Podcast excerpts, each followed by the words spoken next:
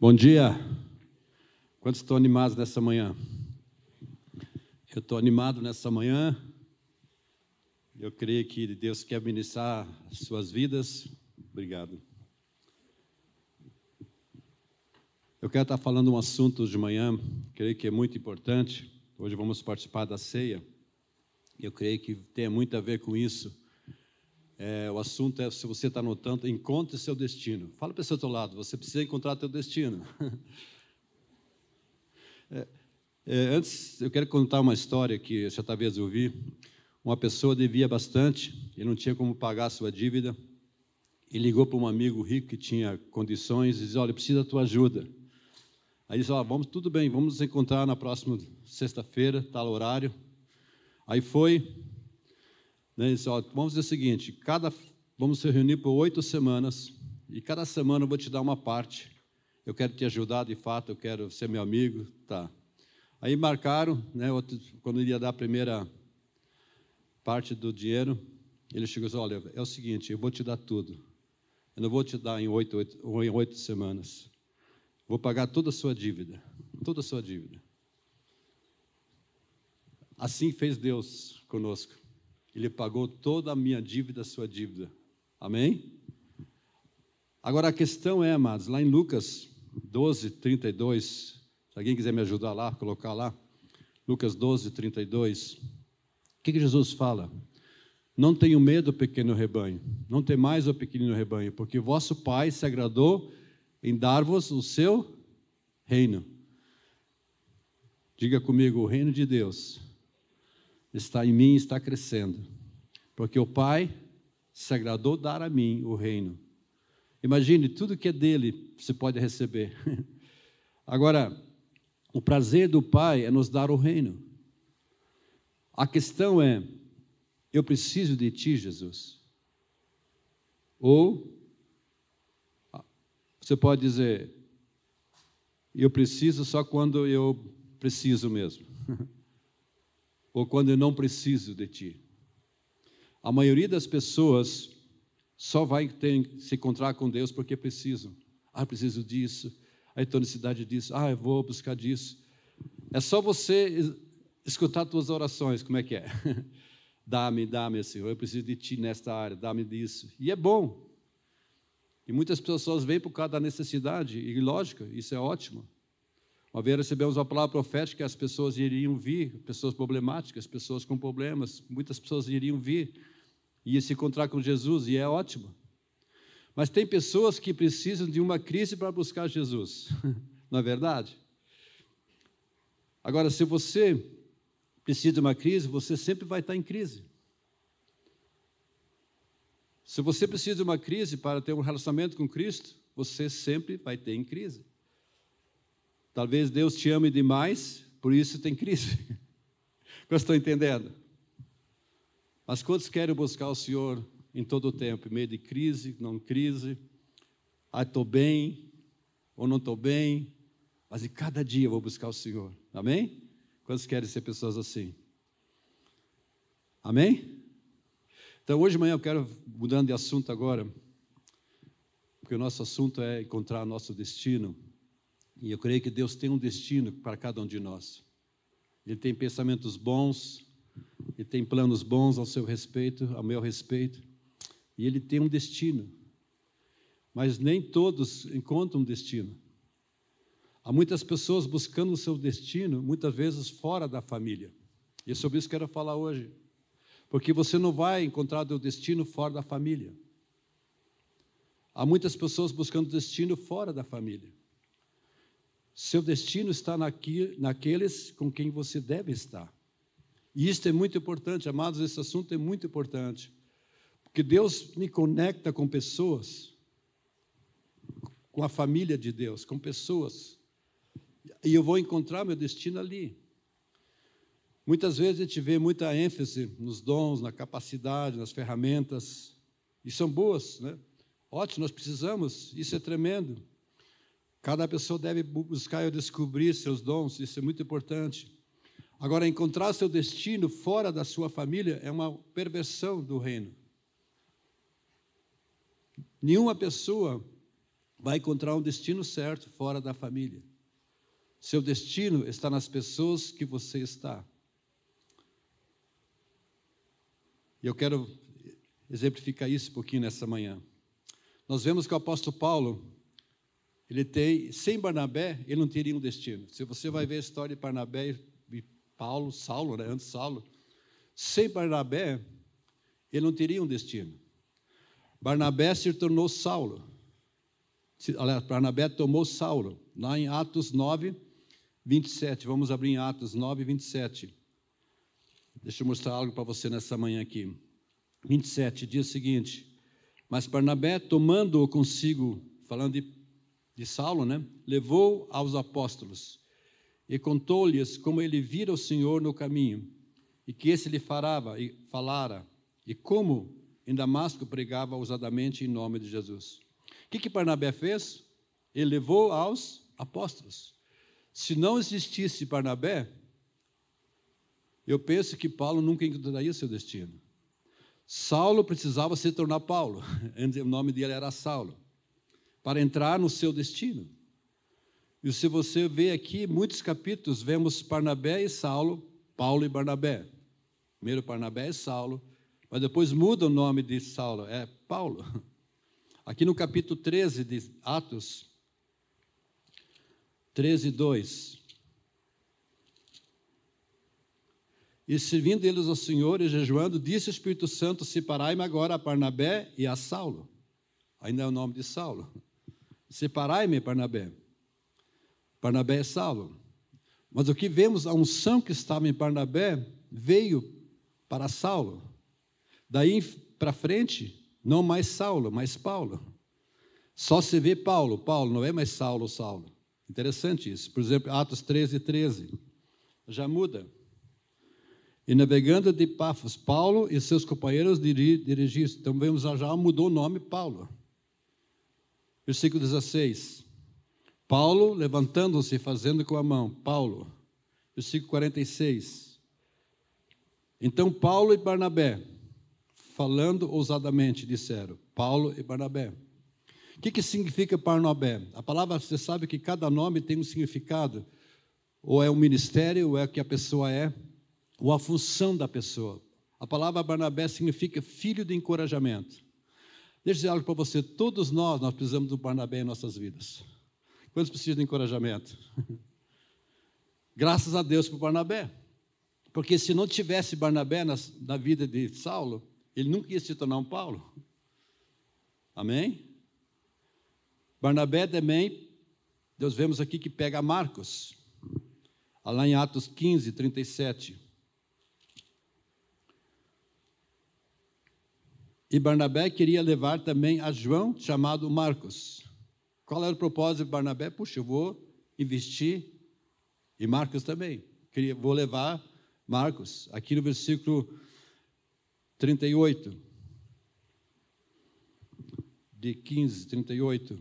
Mas Paulo não estava ju, não achava justo levar aquele que se afastara desde a Panfilha, não os acompanhando no trabalho. Versículo 39. Houve então uma desavença que vieram a separar-se. Então Barnabé, levando consigo a Marcos, navegou para Chipre. Paulo não queria levar Marcos, mas lá, mas lá tarde, lá, lá na frente, lá em 2 Timóteo 4,11, o que, que diz lá? 2 Timóteo 4,11. O que, que Paulo diz agora, ele me é útil? Envia Marcos. 2 Timóteo 4, 11. 2 Timóteo 4, 11. Não estou achando lá. Alguém consegue colocar lá em cima? 2 Timóteo 4, 11. Ah, isso. Somente Lucas está comigo. Toma contigo Marcos e traze, pois me é útil para o ministério. Antes não, mas agora é útil. Por quê? Estava com quem? Parnabé. Diga Parnabé. Então Parnabé toma Marcos e Paulo toma Marcos, que escreveu um livro. Se não houvesse Barnabé, 13 livros da Bíblia não teríamos, porque Paulo escreveu 13 livros. Por quê? Porque Barnabé tomou Paulo Tomou Marcos, o que aconteceu aqui? Alguma coisa? Isso, obrigado. E levou para sua casa. Ele disse: entre na minha família. E nessa família ele encontrou o destino. Se você terminar na família certa, você vai chegar ao lugar certo. Amém? Você percebe isso? Há um destino, mas Deus precisa me conectar com pessoas certas. Eu quero mostrar isso no livro de Ruth. Se você ler o livro de Ruth, é uma história linda. A história de Ruth e Noemi. Quem era Noemi? Noemi era a sogra de Ruth. Noemi, Noemi tinha dois filhos, se casou com duas mulheres, e uma delas era Ruth, uma das noras. E aconteceu uma tragédia: os dois filhos morreram e as duas noras ficaram sem o marido. E morreu o marido também de Ruth. E Ruth perde seu marido e Noemi fica com duas noras. Então imagine, que tragédia, não é mesmo, amados? Dois filhos, os filhos morrem, e às vezes acontecem coisas, a gente não entende, né? No caso aqui, os dois filhos morreram, e então elas chegam para, para Ruth, as noras chegam, e a, e a Ruth diz para as suas noras: Vocês estão livres para ir. Meus filhos estão mortos, agora vocês estão livres. Vão para suas famílias, vão para sua, sua nação onde vieram, né? Sinta-se livre para ir. Em uma das noras, devemos que ela volta para os Moabitas. E o que, que Ruth diz? Lá em Ruth 1, capítulo 1, Ruth 1, versículo 15. Vamos achar lá, Ruth 1, 15 e 17. Disse-me: Eis que tua cunhada voltou ao seu povo e aos seus deuses. Também tu volta após a tua cunhada. Disse, porém, Ruth: Não me insistes para que te deixe e me obrigue a não seguir-te, porque aonde quer que fores, irei. Eu, onde quer que pousares, ali pousarei eu. O teu povo é meu povo, o teu Deus é o meu Deus. Está acontecendo alguma coisa aqui, meu irmão? Está querendo soltar, oh, está amarrado. Onde quer que, que morreres, morrerei eu, e aí serei sepultada. Faça-me o Senhor o que bem lhe aprouver. Se outra coisa que não seja a morte me separar de ti. O que está acontecendo aqui, querido? Obrigado. Alguém está ajudando lá em cima, obrigado. Então, o que, que vemos aqui, amados? Quando Noemi viu a Ruth, ela estava determinada a ficar com ela. Olha, ela diz: O meu objetivo é ficar com você. Eu não tenho destino, eu só tenho você. Eu só tenho você. Você é minha família. E o que vemos nessa história, então Ruth acaba ficando. Então Noemi diz a Ruth: vai ao campo e pegue o que sobrou da colheita. Se alguém disser para eles, né, ó, diga que eu sou prima de Boaz. Boaz era um homem abastado, ele tinha um campo, era uma pessoa rica. Então eles iam lá, colhiam o que sobrava lá. Às vezes ficava um restante, ele estava colhendo. E, eles, e ela foi lá e colheu. E quando chegou lá, Boaz vai ao campo também e vê Ruth lá e pergunta: quem é essa mulher? Ah, ela é, é Ruth. É nora de Noemi. O marido dela morreu. E na história aqui nós vemos que Boaz se apaixona por ela e redime e ela se casa com ela. Lá em Ruth 4, 13 e 17. Ruth 4, 13 e 17. Ruth capítulo 4, 13 e 17. Assim tomou Boaz a Ruth e ela passou a ser sua mulher coabitou com ela e o Senhor lhe concedeu que concebesse e teve um filho. Então as mulheres disseram a Noemi: Seja o Senhor bendito, que não deixou hoje de te dar um neto, que será teu resgatador, e seja afamado em Israel o nome deste. Ele será restaurador da tua vida e consolador da tua velhice, pois tua nora, que te ama, o deu à luz, e ela que é melhor do que sete filhos. Noemi tomou o menino e o pôs no regaço, então entrou a cuidar dele. Acho que até aqui. As vizinhas lhe deram o nome, dizendo: A Noemi nasceu um filho, e lhe chamarás Obed. Este é o pai de Jessé, pai de Davi. Pai de Davi. O que, que vemos aqui, amados? Que as mulheres da vizinhança deram o nome do filho de Obed. Obed, pai de Jessé. E Jessé, pai de Davi. Você entendeu o que acabou de acontecer aqui? O que, que Ruth fez? Nomi disse para Ruth: Volta para o teu povo, encontra o destino, você está livre. E ela diz: Não, onde você for, eu quero ir. Onde você ficar, eu ficarei. O que você fizer, eu farei. O Deus que você serve, eu quero servir. Eu quero ser parte da tua família. Parte da tua família. Ruth não sabe, mas ela acabou de se conectar com o seu destino. Por quê? Porque ela escolheu família, ela encontrou o destino. Muitas pessoas estão procurando, buscando um destino. E o que, que o mundo diz? Ah, você tem que fazer isso, você tem que estudar, tem que fazer isso. Ótimo, é preciso. Busque o destino, faça tudo para ser bem sucedido. Mas a pergunta é: o que, que motiva você de fato? É bom isso, lógico, mas isso não vai encontrar teu destino. Eu conheci muitas pessoas que se separaram da família e perderam seu destino, perderam seus filhos. Uma vez eu estava conciliando um casal, queria ir embora. Pastor, eu vou para um lugar onde não tem igreja, o que, que eu faço? Só não vá. ah, mas eu vou ganhar ainda mais. Ele foi. O que aconteceu? Perdeu seus filhos, entraram em drogas, não serve mais a Deus, perderam seu destino. Porque se separaram da família. Quantos estão entendendo? Muitas vezes acontece isso. E a pergunta é com quem você deve ficar. Isso é muito importante. Porque o seu destino está no seu povo, com o seu povo. Você não deve ter um destino fora das pessoas. É importante você entender que você faz parte de um corpo. Eu não sou uma pessoa isolada. Ah, eu não preciso de ninguém, não preciso do corpo de Cristo, não preciso, não. Você precisa entender que Deus me coloca em família. E uma família não vaga por aí sozinho. Uma família anda junto, assim como tem uma família natural. Tem pai, tem mãe, tem esposo, marido, filhos, andam junto. E é triste quando não há essa unidade, é triste quando a família não anda junto. A casa de Deus é constituída por família também. E quando a gente não entende isso, há problema.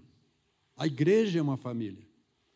A Bíblia diz que Deus faz com que o solitário more em família. Quantos eram solitários aqui? Deus uniu você com família, com pessoas. Com problemas, sim, com defeitos, sim, mas somos família, assim como na sua família. Ajustes. Quem é casado aqui sabe disso, quem tem filho sabe disso. Mas a família cresce, aprende. Está andando com Jesus, está ouvindo o Senhor, está sendo transformado de glória em glória, é família. A Bíblia diz que Deus faz com que o solitário sim mora em família. Isso é muito importante entendermos. Era solitário, mas não sou mais. Deus me uniu numa família. Família da fé, família de Deus, o povo de Deus. Não éramos, mas Deus me uniu. E uma das coisas que eu creio firmemente, como é importante você ser plantado. Uma frase que eu gosto de usar: Deus acrescenta e planta. Você é plantado, você não é algo isolado. Então é importante você ser plantado na casa, ter aliança, aquele, aquele compromisso. É muito importante isso. A igreja é uma família. E quando não compreendo isso, é uma pessoa independente. E essa pessoa não está mais no seu lugar. E quando eu estou fora, há problemas. Interessante, o povo de Israel ficou fora não tinha cidade permanente. Lá no Salmo 107, Salmo 107, versículo 3, 4. Salmo 107, 3, 4. E congregou de entre as terras do Oriente e do Ocidente, do Norte e do Mar. Versículo 4. Andaram errantes pelo deserto, por ermos caminhos, sem achar cidade em que habitasse famintos e sedentos, desfalecia neles a alma. Depois diz, então, na sua angústia clamaram ao Senhor. O que, que diz aqui? Eles não tinham uma cidade permanente, andavam errantes no deserto. O que, que é uma pessoa andar errante? Eu não quero aliança, não quero compromisso, não quero pessoas ao meu redor, não quero andar com pessoas. Ninguém coloca a mão sobre mim, eu sou independente. Ninguém me pode me falar nada. Isso significa errante. Não quero ninguém, não quero andar com ninguém. O povo de Israel andou errante pelo deserto. O que aconteceu com eles? Famintos e sedentos. A alma deles desfalecia. Nós podíamos falar muito sobre isso. Ai daquele que anda só. Né? Diz que se anda com pessoas, né, um esquenta o outro. Há muitos versículos que falam sobre isso. O importante é te entender que Deus quer que nós identificamos com família. Eu me identifico com família, porque Deus me coloca em família. E se eu não entendo isso, outra palavra surge, eu me torno um forasteiro. O que, que significa forasteiro? É quase parecido com morar errante, mas significa a pessoa fica deprimido, ela é abalada. Amados, uma pessoa que anda sozinho, que ela não é conectada em família, é uma pessoa deprimida. Ela é abalada, cambaleia, anda sem alvo, desvia-se do caminho. Não sei se você se lembra da época dos hippies, né? Eles eram forasteiros, a ninguém, eu ando pelo onde que eu ando, uma vez foi encontrado um, um hippie na estrada, um cara parou, quer uma carona? Não. Mas eu estou indo, não, não me importa onde que eu vou, eu estou andando. Ela anda errante, não sabe onde vai, não importa. E tem muitas pessoas assim, trabalhando, não tem propósito, andam errante, sem alvo, desvia do caminho. E quando a gente não está no lugar que Deus me colocou, a gente vai se tornar forasteiro. Quando eu não estou conectado com a família, eu me torno um forasteiro. Nós experimentamos tudo isso, depressão, ser abalado, cambalear. Quantos já sentiram algo na sua vida, você chegou perto de uma pessoa, você foi animado. Você teve um Barnabé na tua vida, né? Ele ajudou você, ele orou com você, ele fortaleceu, você viu uma palavra, puxa, como é bom. Você veio na casa de Deus, veio na família de Deus, puxa, Deus deu uma palavra para você, puxa, que legal. Amém? A casa de Deus é uma cobertura, assim como existe uma casa natural, que é a sua cobertura natural contra chuva, tempestade. A casa de Deus, a igreja, é uma cobertura espiritual para você, onde você é protegido contra ataques do maligno. Há uma segurança. Eu não sei se vocês já viram aqueles filmes, né, quando ovelhas assim, o gado assim, né? Geralmente ovelha, né? Ah, uma ovelha se afasta, parece que vem um tigre, um lobo lá e ataca aquela ovelha porque se afastou do rebanho. E é assim que acontece. Porque ela está desconectada com a família, não está junto. Aí vem todo tipo de ataque, de engano, de mentiras, começa a vir sobre as pessoas. Na história que eu, na minha vida, quantas pessoas eu conheço que saíram da família e não estão mais? foram destruídos, voltaram para o pecado, se afastaram de Deus, porque deixaram a família. Lembre-se, para encontrar o destino, precisa identificar com a família. E o que acontece? Muitas pessoas, há um espírito atuando hoje. Não precisamos mais da casa de Deus, só precisamos de Jesus. Não é bonito isso, amados? Não precisamos mais um dos outros, não precisamos mais andar juntos, não precisamos estar conectados, não precisamos mais estar na cela, não precisamos nada. Não. É você independente. É bonito, só Jesus no meu barco. Não precisamos mais do corpo de Cristo, não precisamos mais nos reunir. Não se comprometa com nada. Não se comprometa com a casa de Deus, não tem aliança. Não precisa estar lá. Tu tem coisa mais importante. Está soando muito forte isso. Vá onde você crê que Deus te está dirigindo. Não. Onde Deus me colocou com pessoas. Onde é minha família? Então não é onde que eu vou, onde Deus me colocou, Deus me plantou. Então esse é um tipo de engano que começa a vir.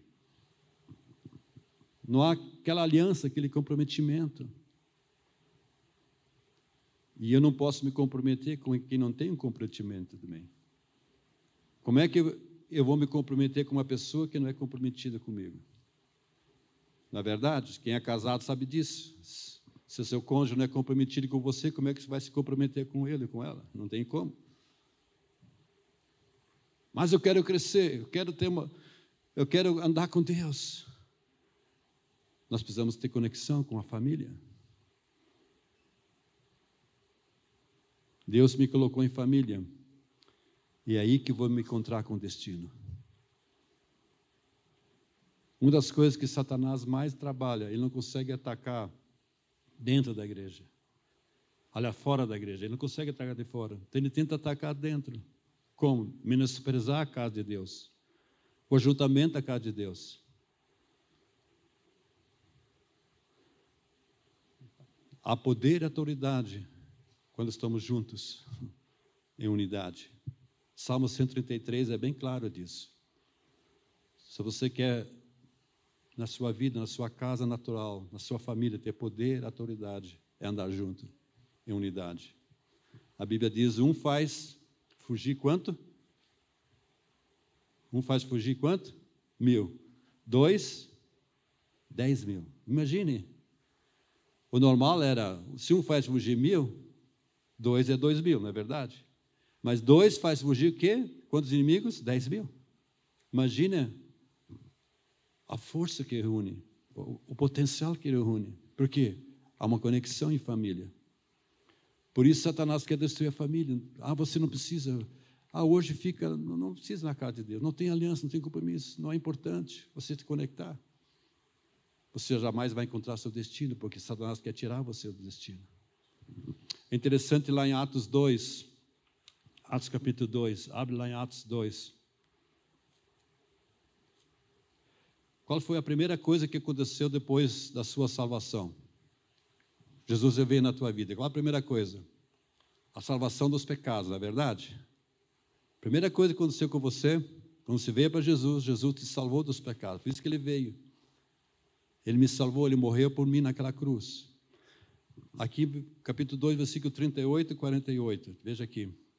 Respondeu-lhe Pedro: Arrependei-vos, cada um de vós seja batizado em nome de Jesus Cristo, para a remissão dos vossos pecados, e recebereis o dom do Espírito Santo. Amém?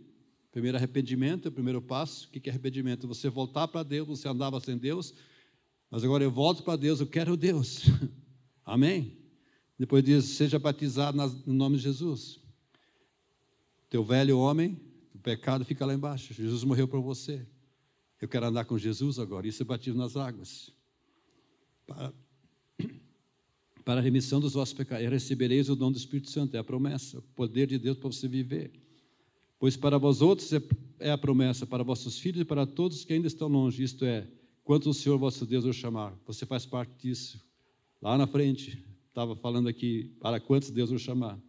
Agora 40. Com muitas outras palavras, deu testemunho e exortava, dizendo: Salvai-vos desta geração perversa. E os que lhe aceitaram a palavra foram batizados, havendo um acréscimo naquele dia de quase 3 mil pessoas. Uau! O que aconteceu aqui, amados? O versículo 40 diz que com muitas outras palavras. Agora a pergunta é: quais eram essas muitas outras palavras? Você já começou a pensar, puxa, mas aqui não diz as muitas outras palavras. Na é verdade, Quantos querem descobrir as muitas outras palavras?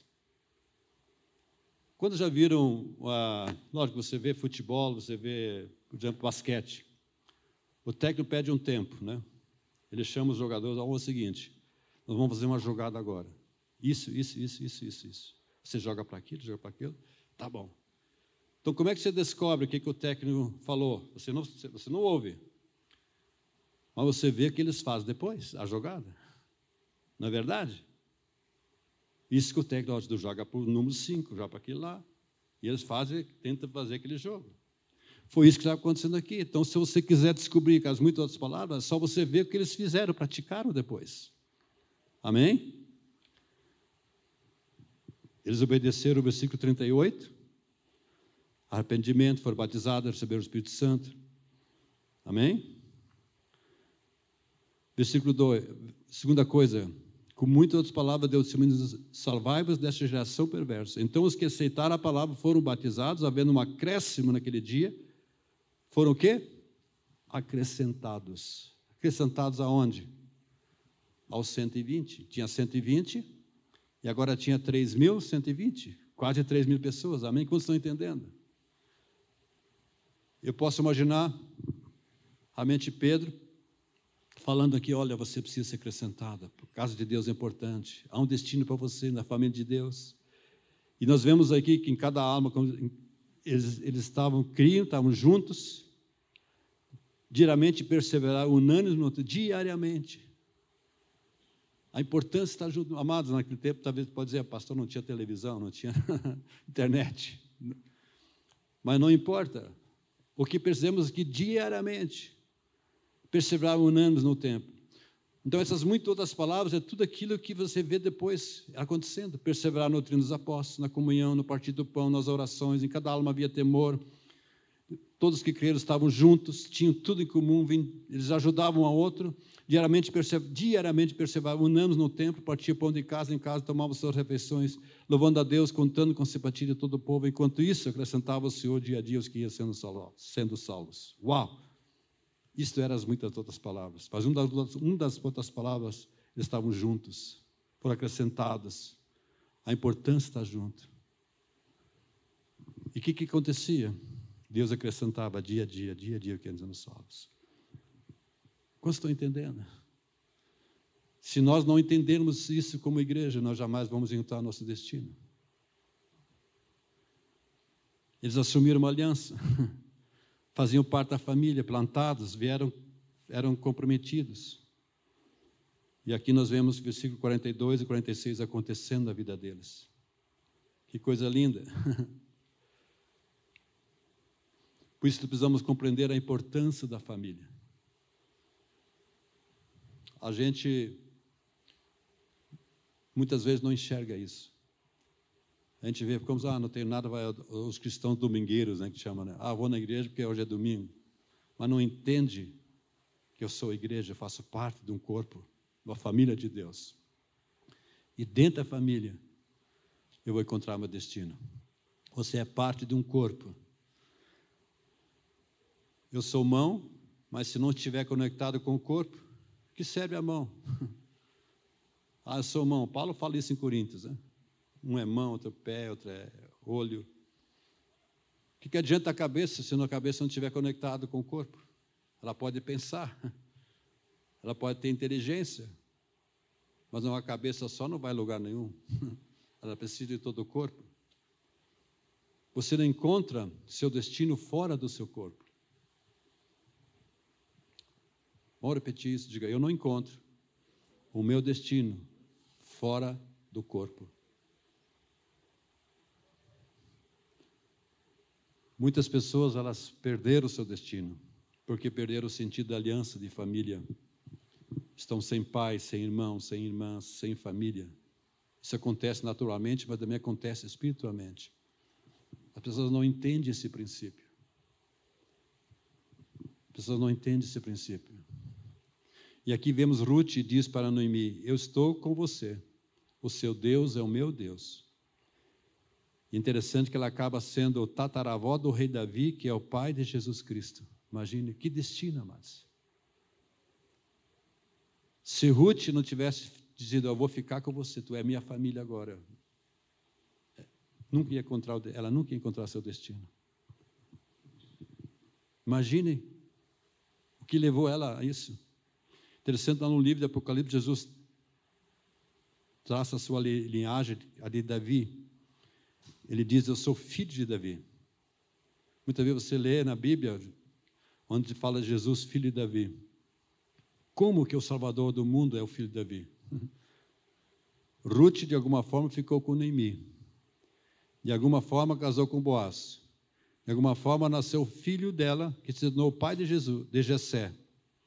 A quem se tornou o pai de Davi, a quem Jesus veio. Uau! Interessante. Tudo que ela fez foi ficar em casa.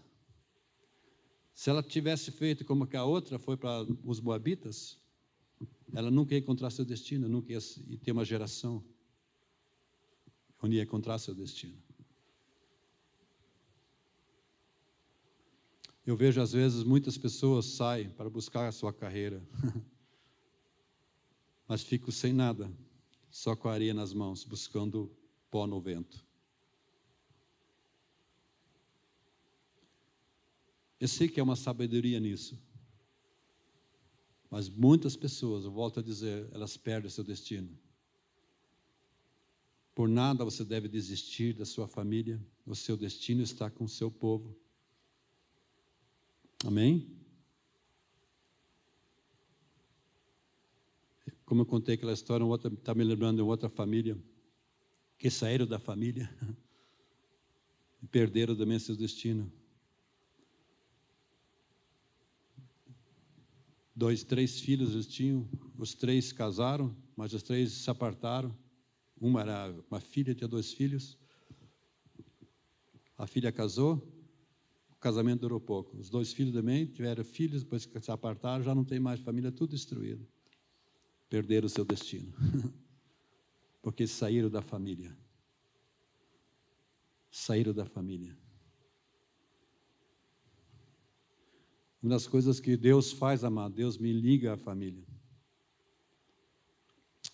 Eu posso ver na minha vida muito forte isso. Quando eu fui convidado para estar ir para Curitiba me conectar. E eu fui, eu estava relutando. Puxa, mas eu tinha tantas coisas, né? Eu tinha um, uma carreira promissória, muito bem financeiramente. Eu tive que decidir. Só que me conectei me conectei com pessoas, conheci homens de Deus, e isso me deu um destino. E se não tivesse uma família, hoje não estaria aqui. Se eu não tivesse conectado com pessoas certas, eu não estaria aqui. Quantos estão entendendo? Eu não estaria aqui falando para vocês. Não sei como seria minha família, meus filhos. Talvez nem teria.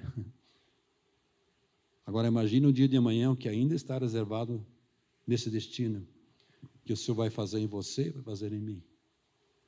Tudo porque eu entendi o princípio de família, de ter aliança, de ter compromisso porque isso me conecta com o meu destino.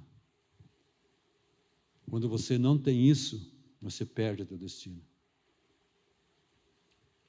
Porque estamos em família, numa família, nós vamos chegar ao destino. Quando você escolhe uma família, entende o que é estar conectado, entende o que é ter uma aliança, um compromisso, isso te leva ao destino. Quando não há aliança, ela não, você nunca vai chegar ao seu destino. O seu destino está na sua família. Eu creio que Deus quer que sejamos como Ruth. Ruth, como Ruth fez. Porque ela fez isso, ela encontrou o seu destino. Imagine a geração que veio após ela, até Jesus. Obed, Jessé, pai de Davi, Davi, depois chegou a Jesus Cristo. Tudo porque ela escolheu. Amém?